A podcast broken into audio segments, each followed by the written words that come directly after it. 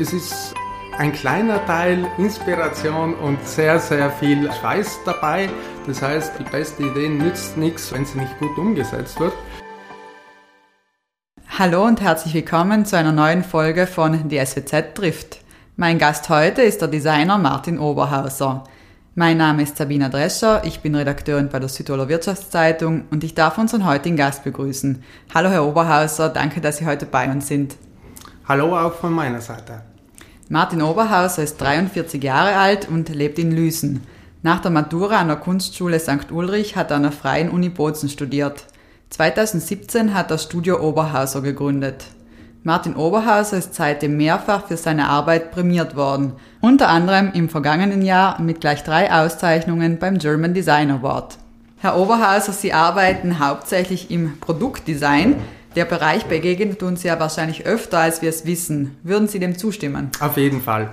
Produktdesign begleitet uns jeden Tag und überall, wo wir Interaktion mit Objekten haben. Fast jedes Objekt ist gestaltet und den äh, Begriff Produktdesign gibt es ja noch nicht so lange. Auch das Studium gibt es noch nicht so lange. Und wir haben das Architekten und äh, Techniker gemacht und seit kurzem oder in den letzten Jahren hat sich dann das Produktdesign daraus entwickelt. Wie sind Sie denn zum Beruf gekommen? Ja, eigentlich wie die Jungfrau zum Kind. Äh, ich wollte immer studieren, war aber spät berufen und dann hat irgendwann die Uni Bozen eröffnet, eine neue Fakultät, also für Design und Kunst. Und es war nicht weit weg und da habe ich mich eingeschrieben, wurde angenommen und seitdem komme ich nicht mehr davon los. Danach gab es Designstipendium, Masterlehrgang etc. Aber dann hat es mich erwischt und seitdem bin ich im Design unterwegs. Welche Talente haben Sie denn mitgebracht, beziehungsweise welche Talente denken Sie, sollte ein Produktdesigner, eine Produktdesignerin mitbringen, um erfolgreich zu sein? Ja, natürlich, am Anfang denkt man daran, man muss unbedingt zeichnen können und zeichnerische Fähigkeiten besitzen. Ich würde sagen, das Wichtigste daran ist einfach neugierig zu sein, technische Neugier zu haben und sich mit digitalen Medien und Instrumenten zu beschäftigen. Das andere, Zeichnen etc. kann man lernen. Wie schaut denn dann so ein Alltag aus im Beruf Produktdesigner? Wie schaut Ihr Alltag aus? Ja, das Schöne an meinem Beruf ist es, dass eigentlich kein Tag dem anderen ähnelt und man immer wieder mit neuen Menschen und Produkten zu tun hat und sich auf neue Situationen einlassen muss und darf. Und das ist eigentlich das Schönste daran. Sehr abwechslungsreich in allen Richtungen. Können Sie vielleicht beschreiben, welche Aufgaben Ihnen so begegnen an einem Tag? Naja, der Tag beginnt wie fast bei jedem mit einer Flut an E-Mails, die abzuarbeiten sind. Danach geht es äh, in den Entwurf alleine. Danach kommen interne Meetings dazu, Projektmanager und äh, die anderen Designer, Besprechungen, was bei welchem Projekt noch verändert werden muss und wo es hingeht. Und am Nachmittag sind meistens noch Kundentermine oder stehen auf der Liste. Das ist so ein typischer Tag. Wie funktioniert das mit den Aufträgen? Warten Sie auf einen Auftrag, bevor Sie mit einem Design beginnen oder schießt Ihnen auch mal eine Idee rein und Sie beginnen vorab, bevor Sie überhaupt einen Kunden haben?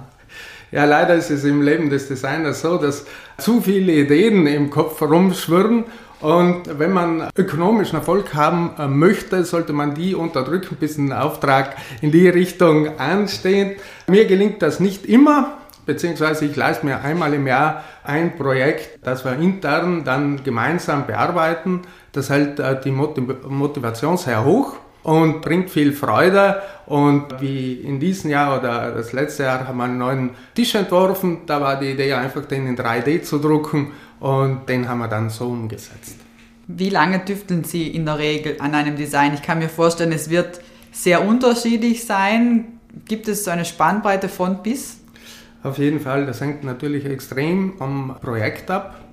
Das schnellste, glaube ich, war Anfang der Pandemie. Da haben wir ein Produkt innerhalb von zwei Monaten zur Serienreife gebracht. Das war sicher mitunter das schnellste. Eine normale Zeitspanne ist zwischen einem und zwei Jahre. Es zieht sich doch, bis die ganzen Feedback-Runden vorbei sind, Prototypen 1, 2, 3 beurteilt und dann bis zur Serienreife muss man äh, ja, mit ein bis zwei Jahren rechnen. Vielleicht gehen wir das Ganze an einem konkreten Beispiel durch. Das, was mir in den Sinn kommt, ist das Susaphone, falls ich das richtig ausspreche. Richtig, ja.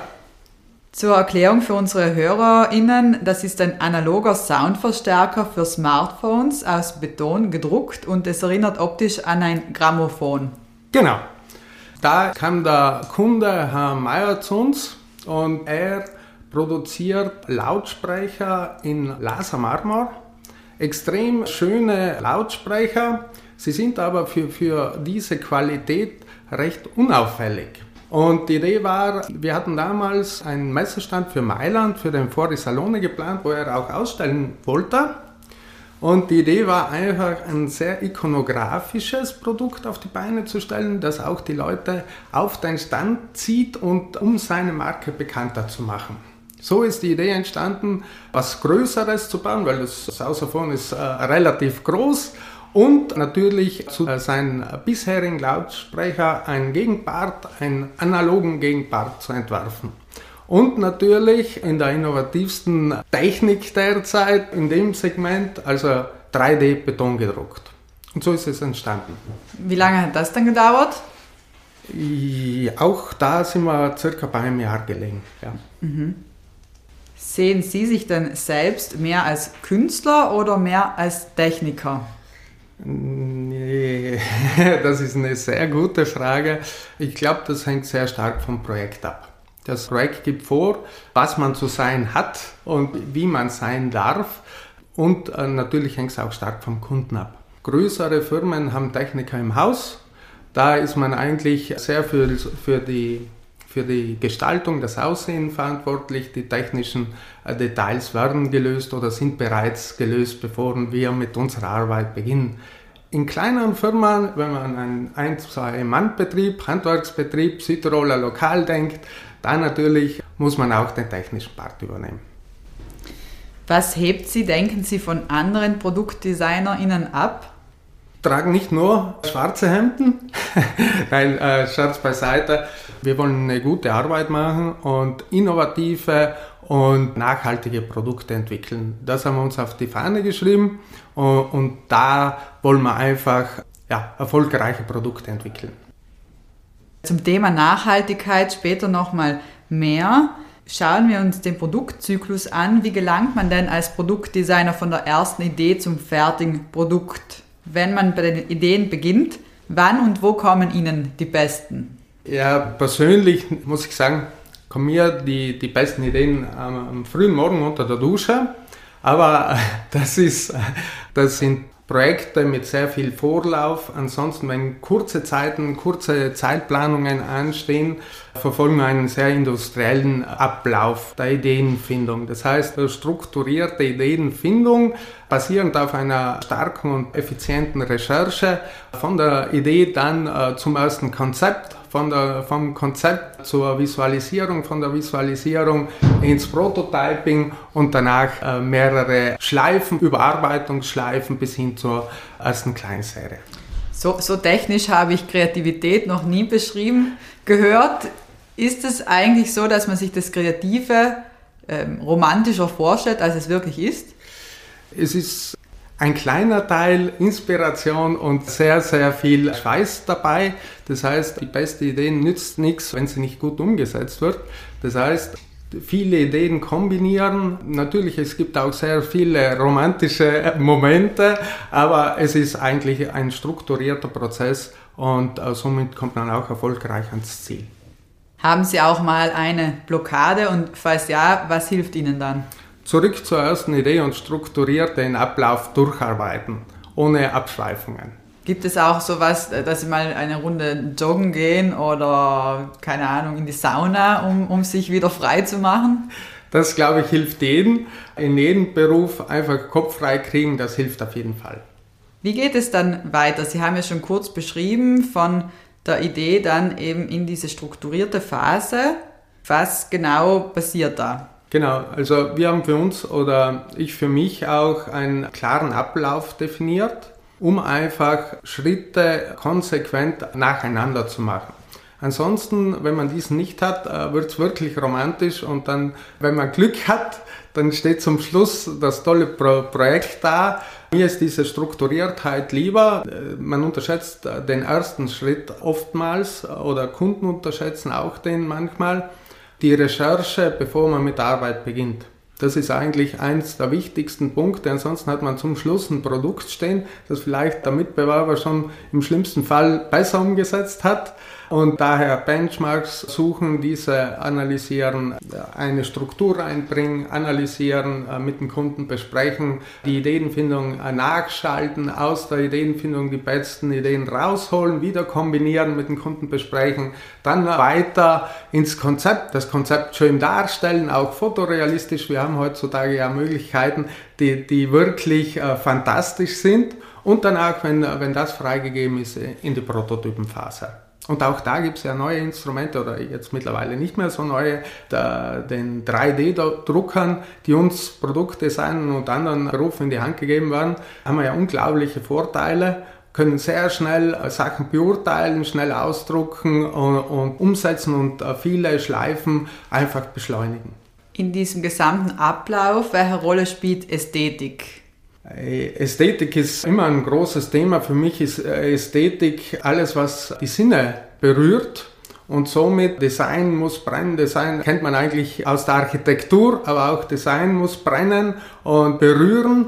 Und somit ist Ästhetik ein essentieller Teil unseres Jobs. Was bedeutet Ästhetik für Sie im Speziellen? Wie gesagt, Ästhetik ist für mich alles, was die Sinne berührt. Und je mehr wir von äh, dieser Ästhetik ins Design bringen, desto besser fürs Produkt und, und für unsere Kunden. Anstatt nach Ästhetik zu fragen, kann man sagen, das ist schön, das ist nicht schön? Ja und nein. Also natürlich, der, die Schönheit liegt im Auge des Betrachters und somit kann jeder für sich sagen, das ist schön und, äh, und das ist nicht schön. Ich für meinen Teil habe gelernt, dass äh, es auch ein allgemeines Schönheitsempfinden gibt, das auch kulturell geprägt ist und ähm, somit auf jeden Fall auch da ein Ja. Weg von der Ästhetik hin zur Funktionalität. Was macht ein Produkt äh, besonders funktional? Einfachheit und einfache, klare Bedienbarkeit. Ich glaube, das sind die wichtigsten Punkte. Was macht ein gutes Design für Sie aus? Ist das diese Verbindung zwischen Ästhetik und Funktionalität? Und ich würde es sogar noch mit Innovation äh, verknüpfen, weil Produkte ohne Innovation äh, haben aus meiner Sicht keine Berechtigung, neu auf den Markt zu kommen. Wenn ich zum Beispiel an einen Wasserkocher denke, ja. was kann an einem Wasserkocher noch innovativ sein?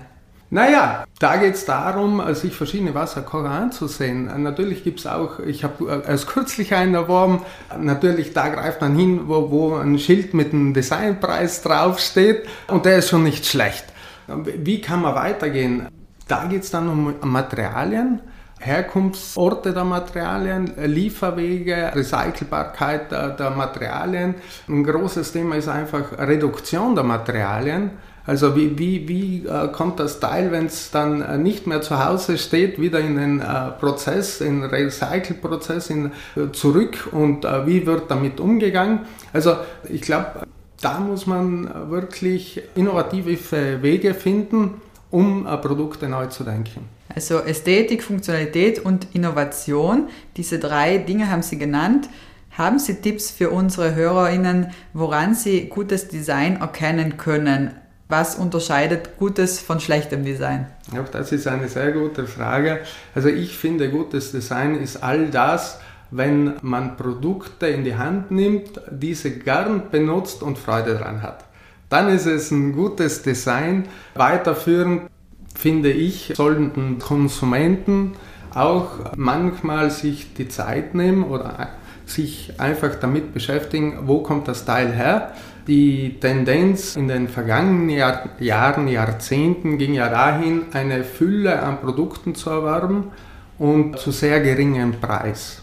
Durch die Pandemie hat sich da auch vieles getan und ich bin der Meinung, wir sollten den Konsum halbieren, dafür das Doppelte ausgeben das heißt, wenn wir den Konsum halbieren, können wir auch für nachhaltige Produkte das Geld ausgeben und somit reduzieren wir Lieferwege, wir, stärken die regionale Wirtschaft und verändern unser Konsumverhalten und an, danach natürlich auch zukünftige Produkte.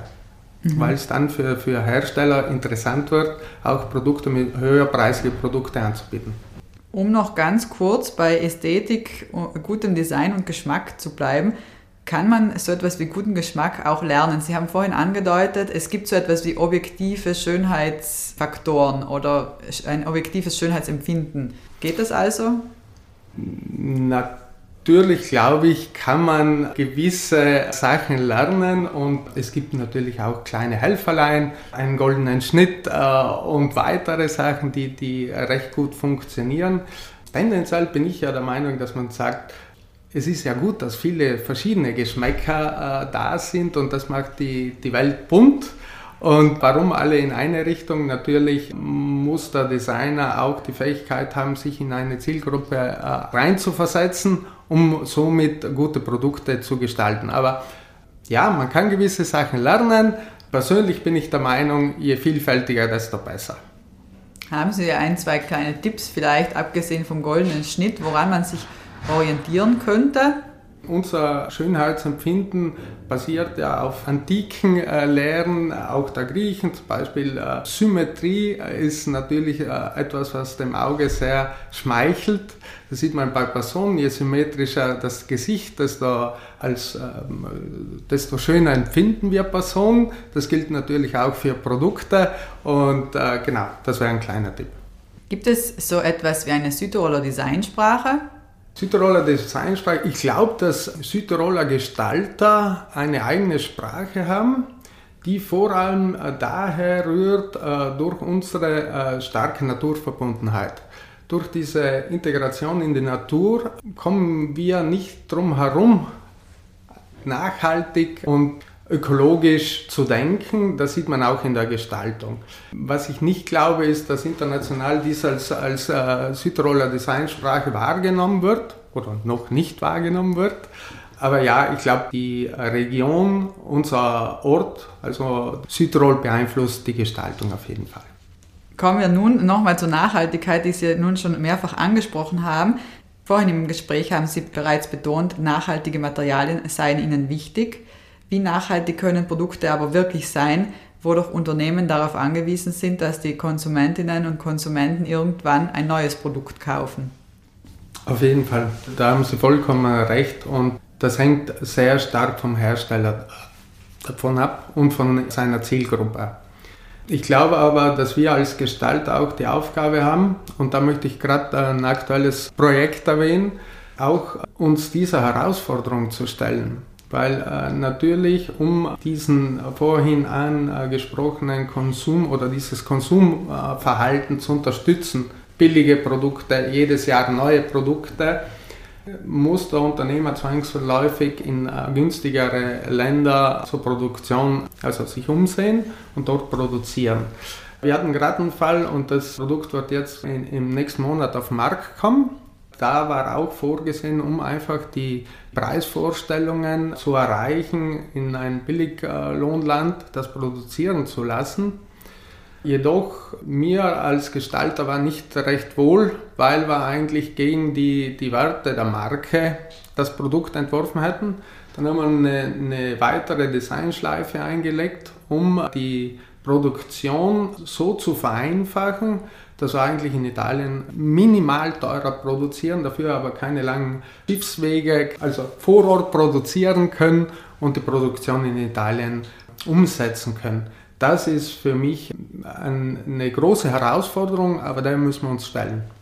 Sie haben erklärt, wie das funktioniert, dass man eben durch eine erneute Schleife, Designschleife, auch die Produktionskosten senken kann. Also ist Design nicht nur etwas fürs Auge, sondern auch fürs Geschäft, wahrscheinlich nicht nur während der Produktion, sondern auch danach im Verkauf.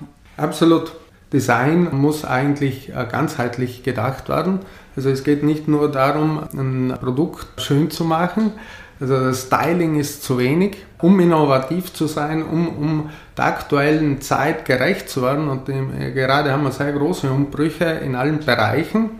Und da ist auch Design gefordert. Wie gehe ich mit den Materialien um? Wo kommen Materialien her? Wie werden sie, kommen sie danach wieder in den Zyklus rein? Wie kann ich so clever gestalten, dass Wertschöpfung im Land bleibt? Gelingt nicht immer, kann auch nicht immer gelingen, aber je öfter, desto besser und so sehen wir einer besseren Zukunft entgegen. Man muss natürlich auch dazu sagen, dass in der heutigen Zeit sich fast kein Unternehmen äh, sich äh, es leisten kann, nicht in Design zu investieren, weil die Konkurrenz ist, äh, ist groß und der Anspruch der Kunden dementsprechend noch höher. Design ist, ist ein essentieller äh, Faktor zum Erfolg eines Produktes und somit investiert es in Design. Gibt es äh, Produkte, die Sie persönlich besonders gerne designen? Also ich muss sagen, es gibt eigentlich kein Produkt, das ich nicht gern designen würde. Und vor allem, es gibt sehr, sehr viele tolle Firmen, mit denen ich zusammenarbeiten möchte. Ich sehe Design als Prozess. Die Gestaltung ist nur so gut wie das Gegenüber, weil äh, im Endeffekt äh, die schlussendlichen Entscheidungen muss der Kunde treffen. Und somit freue ich mich auf sehr, sehr viele neue Projekte mit, mit äh, verschiedensten Kunden. Rückblickend, was war das erste Produkt, das Sie designt haben und würden Sie heute etwas anders machen? Rückblickend, das erste Produkt war ein Interior-Design-Projekt. Das gibt es immer noch, sieht immer noch gut aus. Natürlich, man entwickelt sich weiter. Im Großen und Ganzen würde ich es wieder genauso machen. Ein, zwei Kleinigkeiten, aber das sind auch äh, den Jahren geschuldet, würde man natürlich anders machen. Aber das sind wirklich Kleinigkeiten. Gibt es so etwas wie ein Lieblingsprojekt von Ihnen? Äh, Lieblingsprojekt ist immer das letzte, das wir gemacht haben, wie gerade das Lichtprojekt, für das wir auch gerade in Los Angeles ausgezeichnet wurden, für das äh, Water and Light Festival in Brixen. Da durften wir eine Lampe entwerfen, sehr dekorative, schöne Lampe, die wurde dann auch in 3D Beton gedruckt von der Progress in Brixen. Ja, immer das letzte ist eigentlich das, äh, das Lieblingsprojekt. Woran arbeiten Sie aktuell?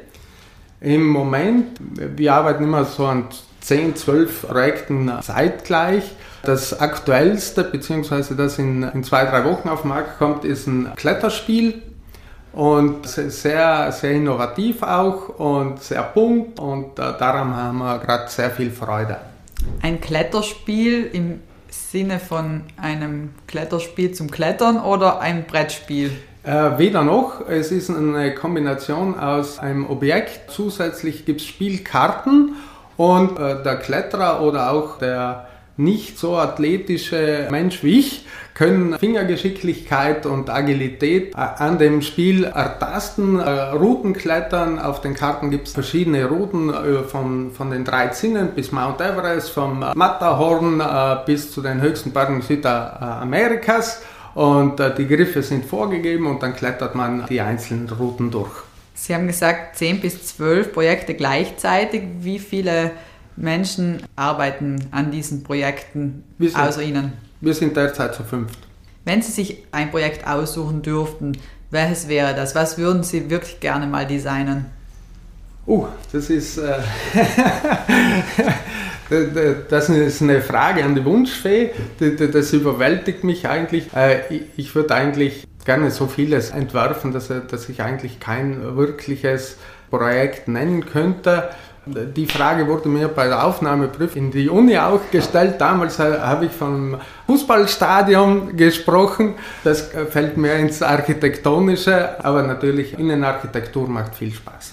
Gibt es auch so ein, etwas wie ein besonders tolles Auto oder ich weiß nicht, irgendein Objekt? Ja, Auto, das, da darf ich leider nicht vorgreifen, aber da gibt es einiges, das heuer noch ansteht. Aber nee, äh, in Südtirol natürlich ähm, eine Seilbahngondel, das wäre ein Traumprojekt und da gibt es äh, sehr vieles, das äh, wirklich viel Spaß machen würde. Sie wurden in den vergangenen Jahren bereits mehrfach mit Preisen bedacht, erst kürzlich mit dem German Design Award. Wie erklären Sie sich Ihre Beliebtheit bei den Jurys? Naja, durch den, dass wir uns einfach Nachhaltigkeit und Innovation auf die Fahnen geschrieben haben, und äh, die extra Meile kommt auch sehr gut an. Das, glaube ich, ist einfach äh, der, der, Schlüssel zum Erfolg. Also äh, durch diese sehr konsequente Umsetzung der Produkte, das, glaube ich, ist eigentlich das, was es ausmacht. Was meinen Sie mit extra Meile? Um gute Produkte zu gestalten, muss man einfach manchmal mehr Zeit investieren, wie, wie, wie man eigentlich möchte oder vorgesehen hat und die extra Meile, um einfach das weil zwischen einem guten Projekt Und ein sehr gutes Projekt ist, ist dann doch noch mal ziemlich viel Luft inzwischen. Und gut ist halt Mittelklasse und Durchschnitt oder da, da wollen wir nicht hin. Wir möchten immer das Projekt immer noch auf eine neue Ebene bringen und da braucht es halt oft eine extra Meile. Also arbeiten Sie eindeutig nicht nach dem Pareto-Prinzip? Äh, das kann ich nicht von mir behaupten. Kommen wir auch schon zum Abschluss.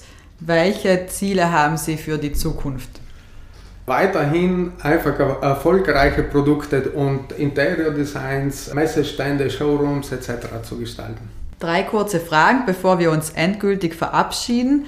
Was ist für Sie ein No-Go beim Produktdesign? Materialverschwendung, dummes Design, das heißt nicht richtig eingesetztes Design und Produkte, die eigentlich keine Lebensberechtigung haben, weil es es hunderttausendmal in, in anderen äh, Formen, Farben und Variationen gibt. Genau, das ist es eigentlich. Welcher Designklassiker darf in Ihrem Leben nicht fehlen? Naja, immer mit dabei ist ein silbergraues äh, Schweizer Taschenmesser und ein Rotringstift. Äh, ohne die verlasse ich das Haus nicht. Und noch etwas ganz Persönliches. Welches war der beste Ratschlag, den Sie bisher bekommen haben? Mach alles, was du machst, mit voller Leidenschaft. Herzlichen Dank, Herr Oberhauser, und weiterhin alles Gute. Danke Ihnen und war mir eine Freude, dass ich dabei sein durfte. Danke auch an alle, die uns zugehört haben. Wir freuen uns, wenn Sie auch beim nächsten Mal wieder mit dabei sind. Für alle, die in der Zwischenzeit Lust auf mehr Interviews und Berichte aus Südtirols Wirtschaft und Politik haben, gibt es jeden Freitag eine druckfrische SWZ oder besuchen Sie uns online unter www.swz.it. Bis zum nächsten Mal, machen Sie es gut.